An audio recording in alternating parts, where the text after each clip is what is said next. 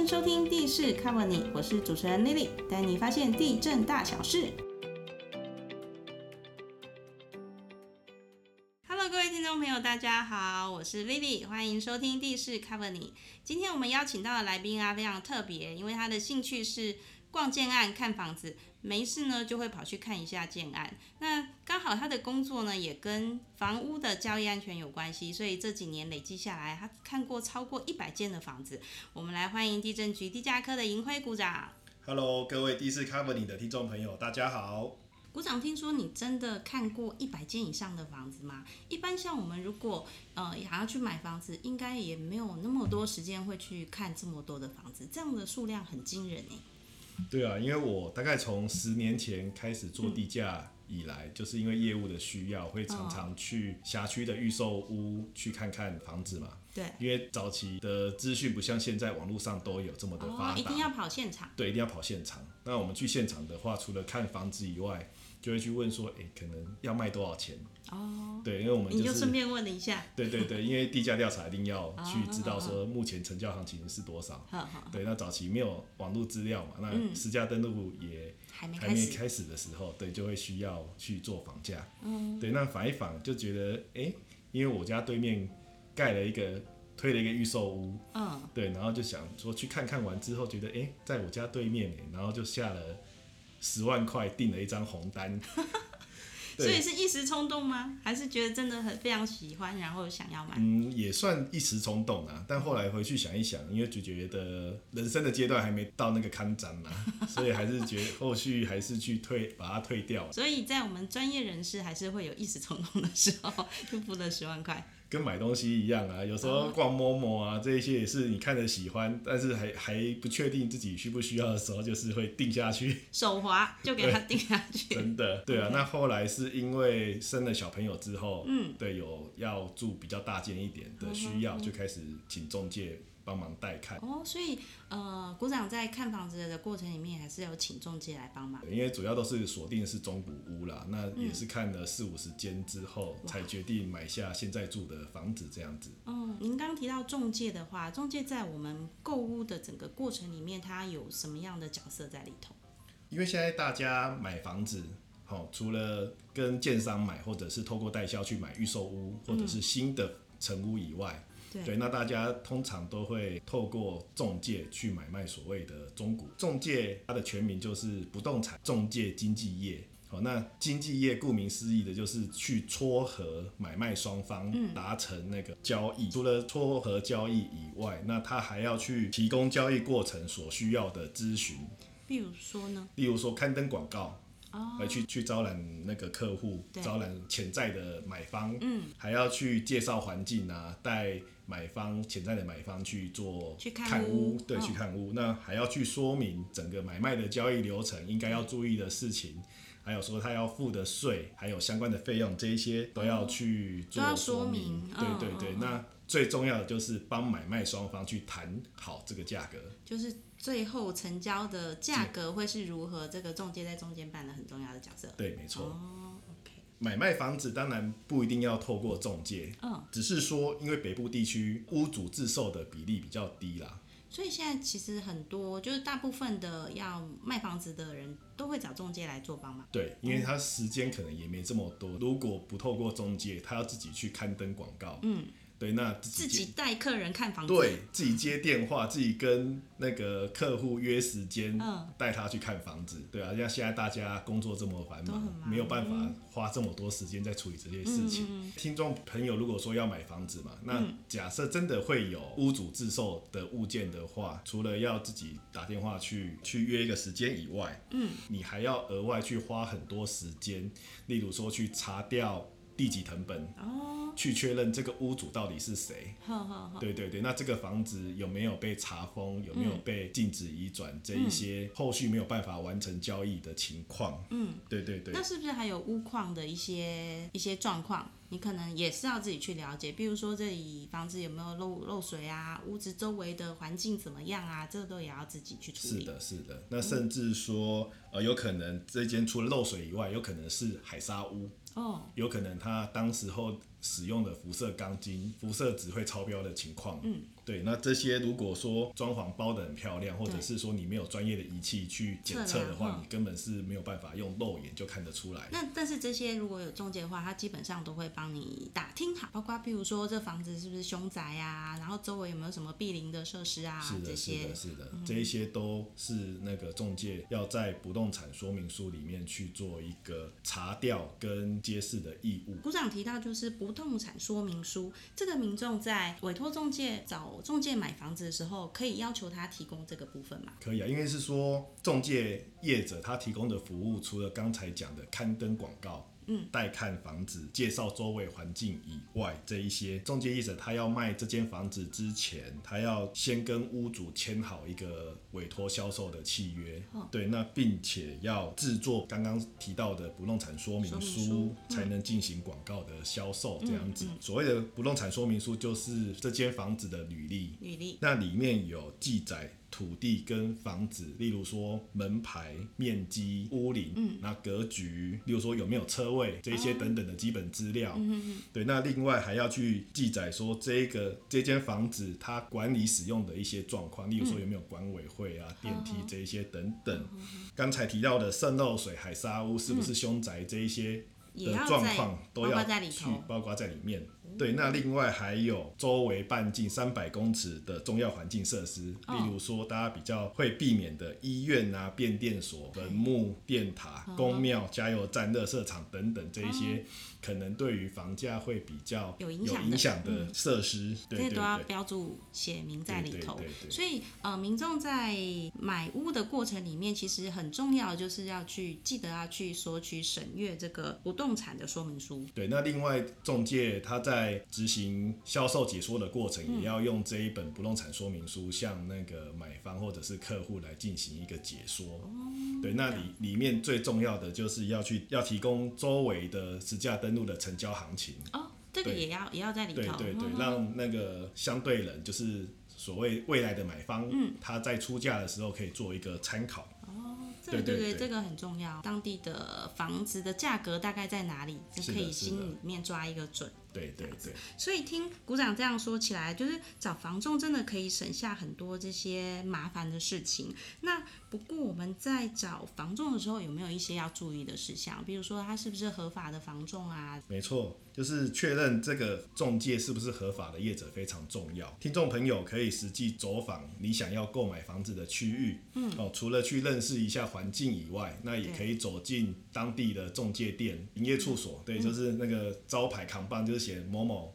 某某房屋、某某中介你就走进，大胆的走进去没有关系，嗯，对，然后去跟不同的中介聊聊天，嗯，多看一点，多聊一些。对对对，哦就是除了可以更认识这周围的环境以外，嗯，那你也可以透过跟他要个名片啊，认识他是谁嘛，那从中去选择说跟你比较有缘的中介业者缘，对对对，有眼缘的中介来替您进行后续的一些服务啦。嗯，对，那这个名片呢，你也可以回家之后可以上网去内政部有一个不动产资服务业资讯系统，哦，可以去做一个查查询，对，嗯可以去查询说这个营业员或者是经纪人，甚至是这一家不动产中介业者是不是合法的，哦，这个都可以都可以上网去做一个确认。那股长，请问一下，如果我们走进了那个中介的营业处所的话，哎，那我们怎么知道说这个中介处所是合法的呢？呃，不动产经纪业管理条例它的核心就是呃人必归业，嗯，好、业必归会。那在人必归业的部分，就是不管是不动产营业员或者是不动产经纪人，嗯，他都要任职在某一家不动产经纪业哦，他才可以去公执司里头，对公司或者是商号，商号，哦，对，才可以去执行所谓的中介业务。业必归会，就是说这一家公司或者是商号，嗯，他必须要加入所在地的工会，中介工会，对，所在地的中介或者是代销工工会会才可以去做开业的动作。嗯，对。那在店里面，他也要去做悬挂一些文件，例如说地震局许可他经营中介或代销业务的嗯许可函。对，那他也要加入中介或代销工会，那工会会有一个会员证书。证书，对，嗯那他这家店里面，他要设置一个不动产经纪人，那他的经纪人的证书也要把它挂出来，都要挂在民众一进去就可以看得到的地方。地方。那另外最重要的就是收费标准。哦，对，哦，今天买卖房子，甚至是要租房子，都会有一个服务费收取嘛。那对收取的报酬标准就是要把它挂出来，就等于是说我们走进便利商店要买东西，每个东西都会有标价。标价，对对对嗯就是这样的概念。是的，那还难免会有一些什么黑心中介的传闻，不知道股长在整个呃实物上、案例上有没有一些这方面的讯息？所谓的黑心中介或者是非法中介啊，嗯呃，就是说他就是没有任职在任何一家经纪业，或者是说他甚至没有营业员、经纪人的资格，嗯，他就开始在招揽生意。对，对，那这个部分，就如果说他以他个人的名义，或者是他冒用这一家公司的名义在做、在执行中介业务的话，依法是可以开罚十万块到三十万，甚至法院判决之后可以关一年。哦，还有刑责，对还有刑责的部分。那像比如说有呃某某中介公司，那可能他已经离职了，那他可以就是他没有在说任何一家公司里面，他拿着以前的旧名片在街上发招揽客人，这样他也是不行的。这个也是不行的。嗯对，那另外有可能是帮朋友卖房子，哦，对，如果我认识有那种朋友房子要卖，哎，他人在国外，委托我来帮忙代售、代看屋，这样子可以吗？这个会有违反违规的嫌疑了。那如果说他一而再再而三帮所谓的朋友卖房子，哦，所谓的朋友，对对对，这可能就会有呃违规的嫌疑了。那甚至是社区的管理员、社区的保全，就是屋主把钥匙寄放在他那边，由这个管理员对去开门带看。嗯，哦，那甚至是说把联络的资讯给提供给管理员，那管理员就就是再去提供给有兴趣的民众，嗯，好、然后去把屋主的联络资讯给他。对，这个也是有可以的。如果说一而再再而三，经常性的。对经常性的次数比较多的话，嗯。就会有呃触法的一个嫌疑在。嫌疑，对对对。嗯，原来是这样，所以真的也不要太热心，真的帮朋友们带看房子对这对对，件事情。那请问股长啊，当我们就是委托中介，哎，还真的找到一间好的房子，然后准备做好那个财产 all in 的准备，想要把它买下来的时候啊，接下来还有一些哪一些的事项要进行？呃，大家看完房子以后，如果很喜欢，对，这个有一件事情一定要做，嗯，先去查实价登录。哦，对先去确认一下你这个房子的周边的价格，哎，落在哪里？对，因为有可能中介会去引导你对于价格的认知，例如说，呃，中介会跟你说目前的行情大概是多少到多少，嗯，对，这个你一定要去做查证，嗯嗯，因为他有时候因为他要撮合买卖双方去做成交，对，大家查实价登录嘛，那实价登录一定会有个区间，要卖的人屋主他通常都会去参考比较高的最高的那个价格，最高价格去出价，甚至再往上加。嗯，买方的话一定通常都是参考最低低的价格。对，所以你的认知可能是比较低的。嗯，对，那可能中介跟你说的是一个很高的一个水准，那你一定这个时候一定要去看实价登录，判断说屋主的开价或者是中介所所谓的一个行情到底是不是合理的，这个动作一定要去了解。嗯，对，那另外还要去评估一下你的口袋有多深。这个债务不是债务，贷款一杯可能就是二十年、三十年那是的。是的，对对。那除了你的自备款有多少，那银行愿意借你多少钱？嗯对，那另外你还要再把交易相关的成本，例如说税金，那还有一些费用，例如说最大笔的中介服务费都服务。费，嗯，对你一定要把它加进去，那甚至说你要重新装潢，嗯或者是要购买家具家电这一些隐形的费用，对隐形的所谓的隐形费用，就把它加上去之后，你要再来评估说你买不买得下这一间房子。嗯，对，不然你可能付完钱之后，你没有其他的钱可以做装潢、做买家具，可能就只能住一间家徒四壁的房子。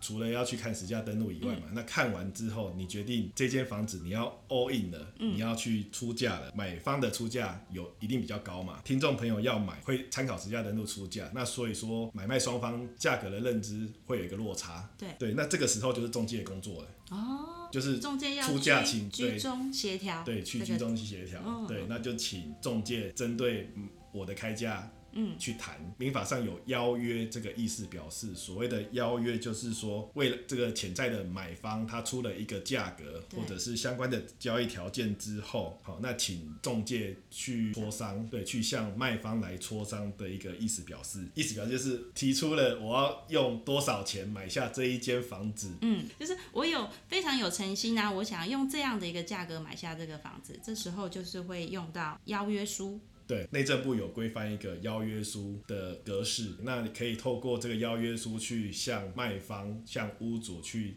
开一个价格，去请求可不可以卖给我。这间房子，对对，表示诚意的这个意思。对对对，不过实物上中介都会使用一个所谓的斡旋。斡旋，其实斡旋就是在买卖双方居中去一个磋商、一个协调的一个动作，因为斡旋就是在买卖双方周之间周回，对，讲过来讲过去，中介他们会用一个所谓的斡旋金。嗯，好，那斡旋金大概是一笔五到十万，五到十万是有是有弹性的，是有弹性的，那个可能按照各地区交易的习惯而有所不同。提出了这笔斡旋金之后，其实中介会说，就是这个可以提出来，好，向屋主表示你确实有要买的一个诚意，嗯嗯，就是由中介再去跟屋主去做一谈价，对，那只是说斡旋部分要注意一下，如果说屋主他点头了。点头愿意要用这个价格卖给你的话，对成交的话，那这一笔斡旋金马上就会转成定金了。哦，这五五万到十万的这笔钱就会从斡旋金变成定金，也就是说它具有法律的约束的效力。对，这时候就没有办法再反悔了。那如果反悔的话，就是要变成没收了。那如果是屋主那边反悔呢？就是要赔 double，就是用。两倍、双倍的斡旋金的价格，对，要赔给对买买家。呼吁听众朋友在下斡旋之前，一定要谨慎思考。嗯，不要一时冲动。对对对。最后我们来讲到一个那个中介的服务报酬费，中介服务报酬费大概会是怎样的一个收费方式？呃，内政部对于中介费的服务报酬的一个标准定有一个上限。那以买卖来说，中介向买卖双方最高只能收取成交金额的六趴。那如果我们用一栋大概市价两千万的房子来算啊，六趴的话，呃，服务报酬费就会是一百二十万。坊间会有一个说法，就是卖方四趴，买方两趴。好，那以刚刚的例子来讲，就是卖方八十万，买方四十万的一个说法。啊，不过这个实物上还是要看各地区的一个交易习惯，例如说房价的水准。那如果说房价越高，那要收取到四趴跟两趴的一个比例，那金额是真的蛮可观的。对啊，还蛮吓人的。那或者是说个他个人买卖双方个人跟中介的谈判能力，而有金额上的一些调整。嗯，那只不过中介向买卖双方收取的报酬最高就是六趴。就最最多就是六趴，不能再高，这是法律规定的六趴。对，这样子没错。那请问股长啊，如果我们确定呃买了这间房子，然后服务报酬费也已经付了，然后真的搬进去要装潢的时候，才发现说，哎，这房子原来还有一些，比如说漏水的缺失啊，这些是我原来没有发现的。那这时候还可以去做怎样的一个救济？呃，其实最简单的方式就是先去找当时候。就是协助你中介成交的这个中介，哦，就找那位中介，嗯，对，那请中介去向屋主去反映有这个状况，那是不是属于说这个瑕疵，例如说漏水或是渗水啊，是不是属于呃原本就存在的一个情况？嗯，那又或者是说是不是没有在不动产说明书上面有做记载的一些屋况的瑕疵这样子？对对对，那就会请可以请中介来做一个居间协调，等于是售后还是要有服务的。对，没错。那我们今天听完股长的解说啊，买卖房子真的要找个好的中介帮我们把关交易的安全，而且还可以帮我们处理各种妹妹嘎嘎的一些小问题。所以专业的事情呢，还是要请专业的人来。那希望大家呢听完我们这期节目都能够买到理想的好房子。那今天谢谢我们看屋达人银辉股长。谢谢大家，希望对大家有所帮助。听众朋友，如果喜欢我们的节目，请给我们五星好评，还有订阅。我们下期再见喽，拜拜。拜拜。